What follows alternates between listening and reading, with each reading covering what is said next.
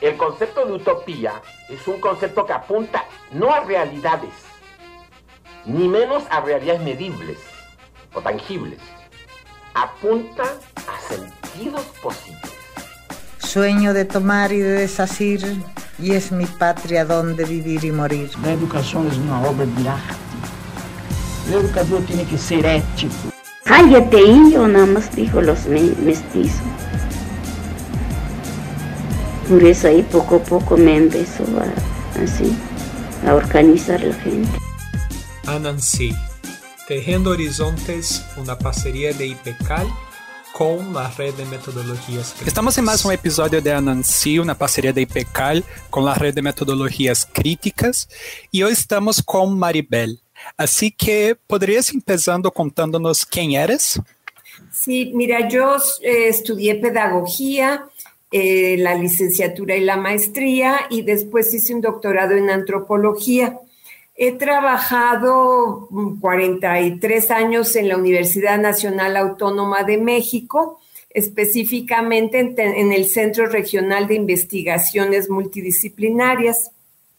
Últimamente he estado abocada al trabajo, bueno, no últimamente, toda mi vida he estado abocada al trabajo con los docentes, pero últimamente he tenido el interés de generar algo que permita cambio y transformaciones en, en los grupos con los que yo trabajo. ¿De dónde ven, viene ese deseo por cambio y transformación?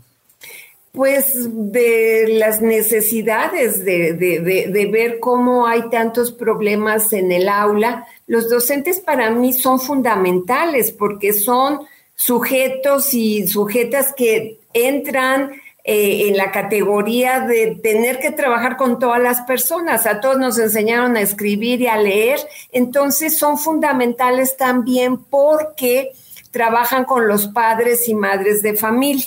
En ese sentido, la problemática que he visto en la escuela, no solamente a nivel de procesos de enseñanza-aprendizaje, sino sobre todo a nivel de comportamientos.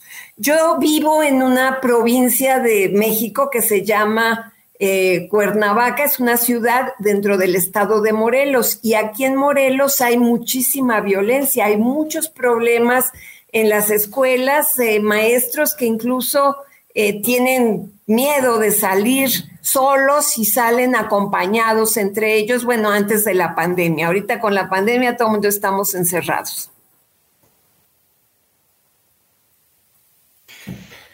¿Y cómo relacionas esa cuestión de, de, la búsqueda del cambio y la transformación con ese elemento de superación de la violencia que viven los maestros y la comunidad escolar? Mira, yo me formé 10 años con Fina Sanz, que es una terapeuta española que tiene este, esta eh, teoría y metodología de, del reencuentro de uno mismo para hacer el cambio. Entonces, eh, en el trabajo que, hemos hecho con ella, mucho es iniciar en la reflexión personal a través de, de revisar desde tu biografía, revisar quién eres, cómo eres, las relaciones con los demás incluso los cambios sociales. En ese sentido, el trabajo que hemos ido realizando es, eh, em, empecé a trabajar con estudiantes de psicología que hicieran el servicio social conmigo. Y en ese sentido, repetíamos o reproducíamos o tratamos de reproducir toda una serie de metodologías de la terapia de reencuentro con niños, con niñas, con maestros, con maestras y con estudiantes que se están formando para docentes. Y en ese sentido, a partir de sus propias necesidades, de sus problemáticas, de sus eh, dudas, armábamos metodologías con ellos en donde la base del trabajo mucho era el cuatro puntos.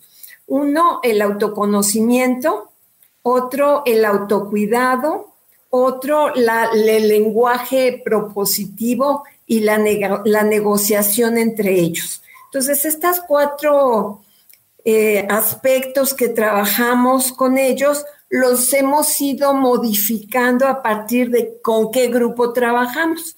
¿no? O sea, no, no hacemos lo mismo con todo el mundo, sino a partir de las condiciones y necesidades de cada grupo.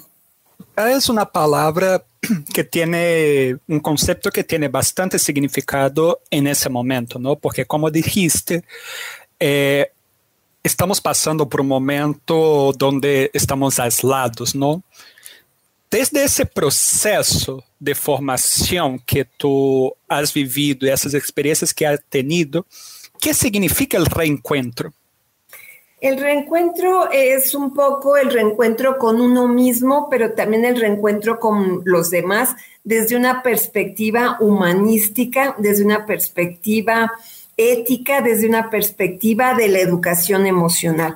Mucho del trabajo que hacemos es que las personas, em, sabemos que las emociones son naturales y son maravillosas porque de alguna manera son una posibilidad de supervivencia incluso de nosotros como personas.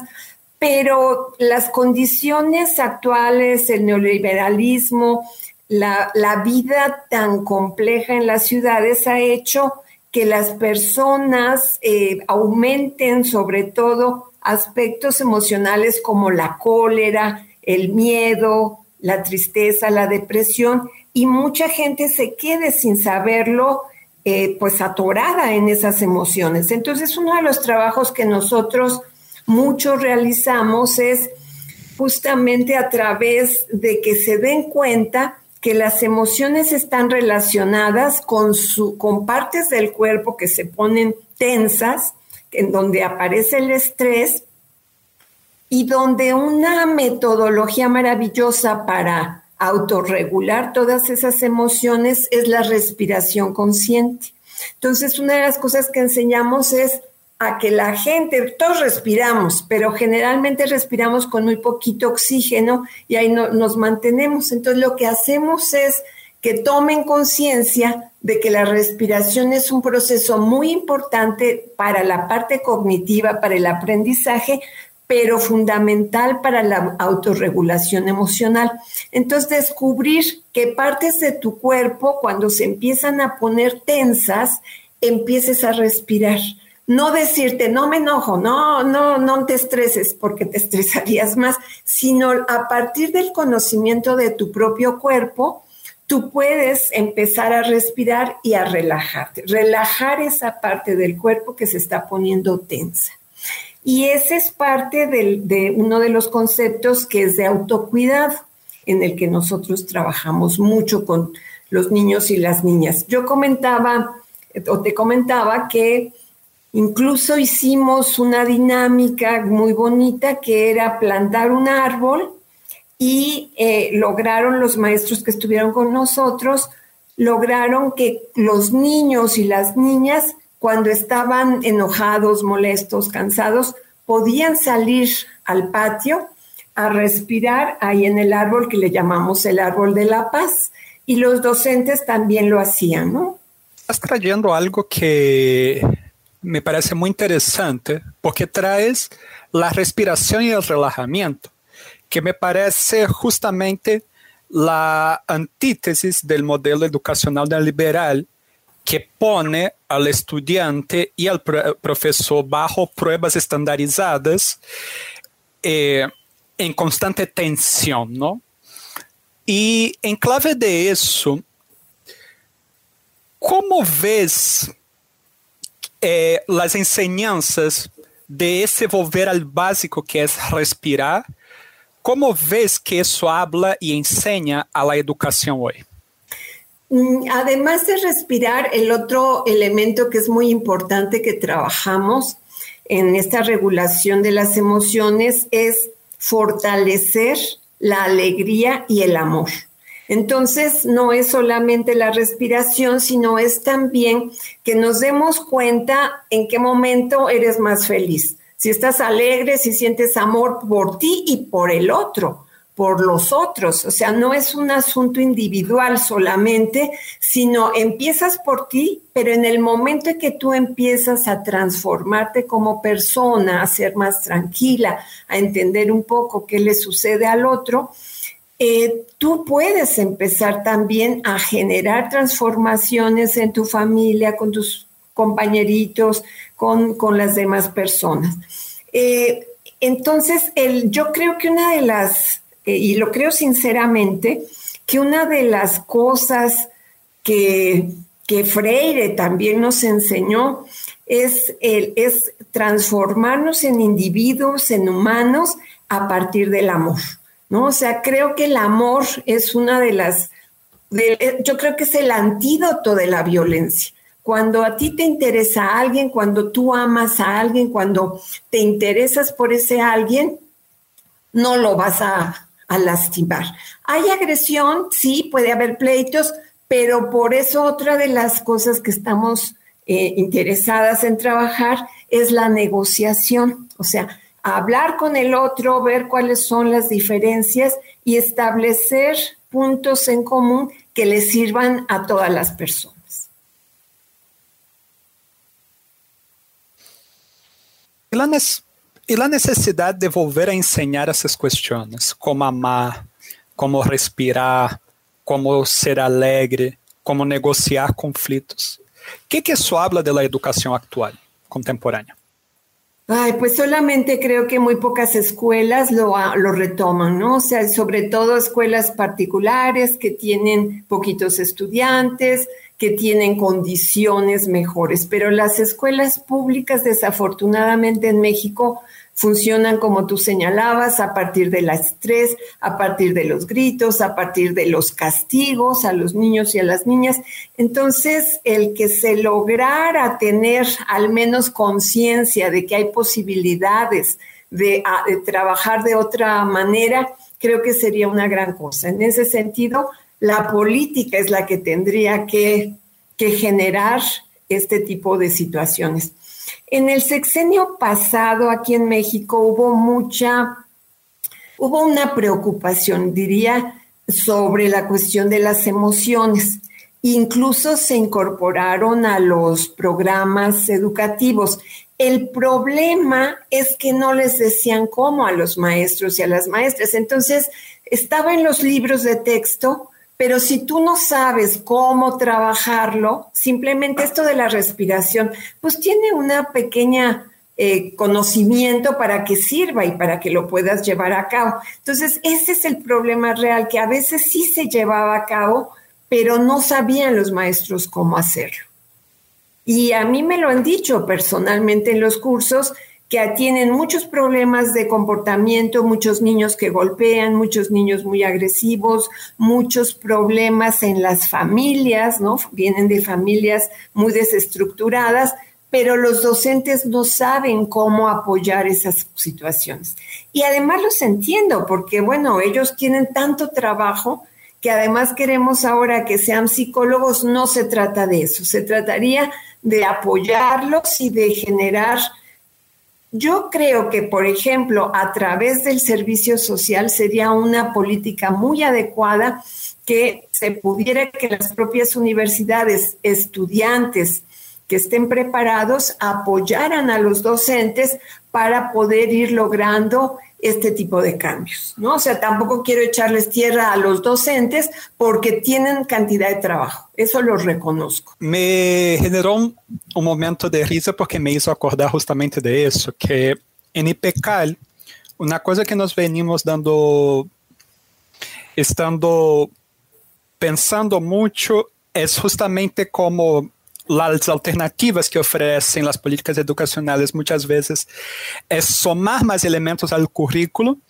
y no pensar lo fundamental que debería estructurar el tiempo didáctico, ¿no? Y en clave de eso, porque tú nos traes varias ideas muy interesantes, ¿no? Que me gustaría rescatar algunas.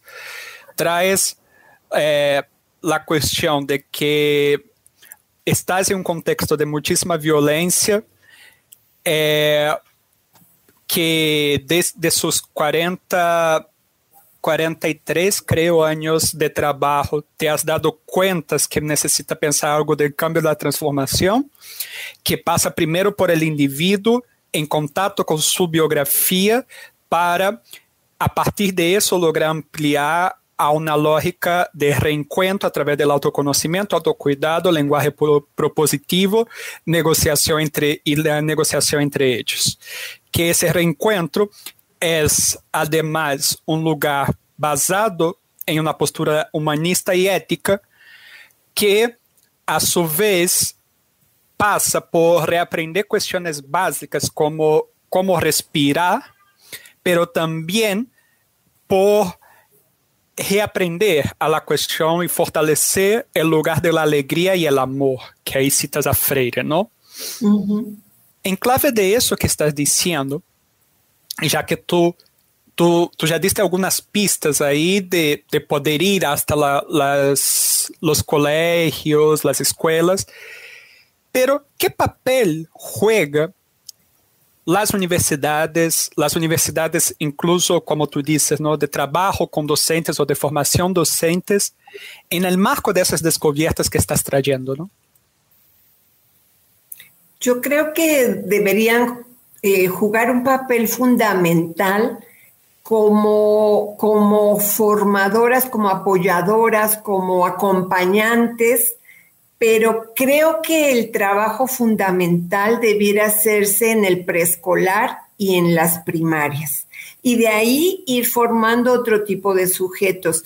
Eh, lo que yo también he visto es que ya cuando somos mayores es más difícil el cambio. Entonces, sí, sí, por supuesto que hay que hacer trabajo en las universidades y ese es el que yo he venido haciendo hace mucho tiempo, pero por eso mm, me volqué a, trabajar en la primaria y en el preescolar.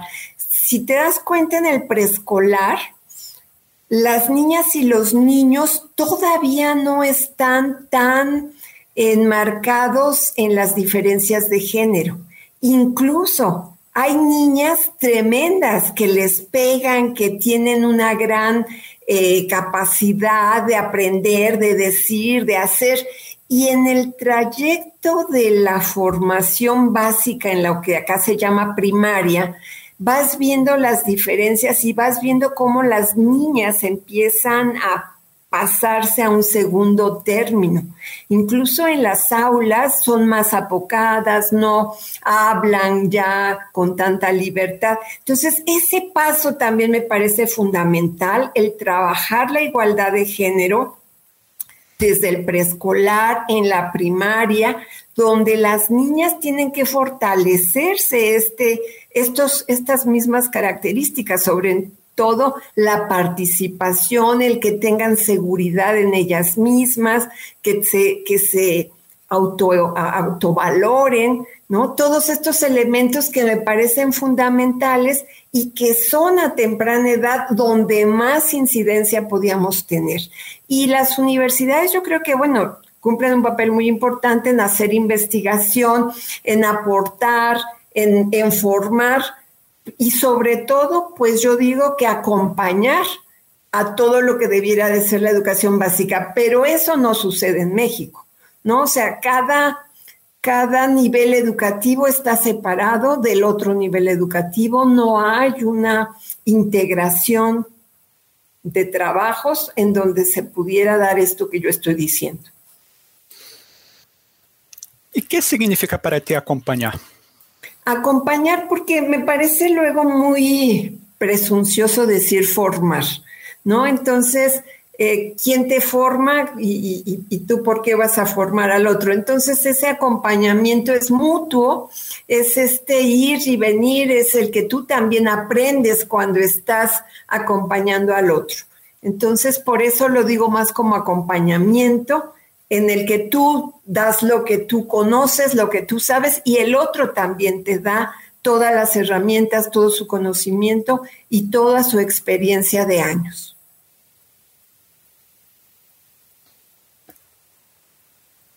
Y ya que dices la cuestión de experiencia de años, tú dices que estás hace mucho tiempo trabajando con eso, ¿no? Si pudieras traer algunas claves que aprendiste nesses mais de 40 anos de labor como parte de lo que tu te sientes em capacidade de donar para acompanhar al outro, ¿qué serían? Creo que sería la flexibilidad, el, el, esta capacidad de abrirte y de justamente de, de, abrirte para que el otro sea también el que te enseñe. Eh, en, es muy común que la formación de docentes en casi todos los, lugares donde se da sea muy prescriptiva, que te digan los métodos y te digan cómo se hace y la didáctica y cómo es, un buen profesor, cómo es una buena clase y creo que ese es un verdadero problema.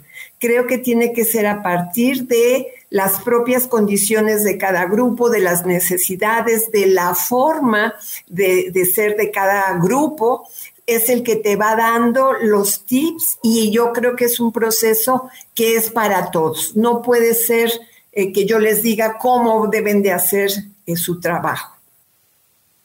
Entonces creo que, eh, y, y, lo otro, el amor que yo te decía, yo creo que ese es fundamental, no solamente en la educación escolarizada, sino en todo tipo de educación.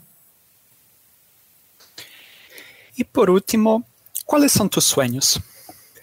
Ay, mis sueños sería, bueno, ahorita con la pandemia es muy interesante cómo eh, yo trabajo también, no, no, lo comenté porque es más algo personal, pero también es colectivo, trabajo desde el Qigong, que es toda una práctica china que implica lo mismo que te estoy señalando desde la academia, pero acá desde la espiritualidad. Y el trabajo que desarrollamos acá, pues ahorita, sobre todo con la pandemia, es un trabajo de interiorización, pero incluso mayor interiorización, ¿no? En donde trabajas eh, desde desde funciones, lo voy a decir más científicamente, desde el cerebro en relación con los diferentes órganos de tu cuerpo. Y entonces una de las cosas que trabajamos es eh, para sentirte bien, para sentirte feliz, pese a la pandemia, tienes que mandarle una sonrisa interior a todo tu cuerpo, a tus órganos. Y hemos eh, estado trabajando en, en colectivo eh, nosotros creemos, y creo que la neurociencia lo está también descubriendo, que más que tengas en las neuronas el conocimiento y la, todas las cosas, parece que están descubriendo que si hay un gran campo electromagnético en el universo y que nuestras neuronas son una especie de antenas donde tú te, te conectas a la información y están descubriendo que, bueno, que hay una gran conexión entre esas neuronas, entre las personas. Y lo interesante de esto es, que suena así como mágico, es que eh, las computadoras y todos los descubrimientos eh, tecnológicos están siguiendo esta manera de entender la realidad.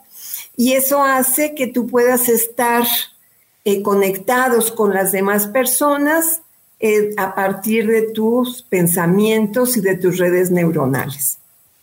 Se oye medio fantasioso, pero esa, esa sería mi, mi, mi sueño, el que se lograra recuperar desde la ciencia una serie de conocimientos que tiene también las tradiciones eh, antiguas, la mexicana, la maya, y que pudiéramos convivir con todos esos conocimientos, pues para mejorar el planeta, mejorar la, la educación ambiental, mejorar a las personas y vivir más tranquilamente.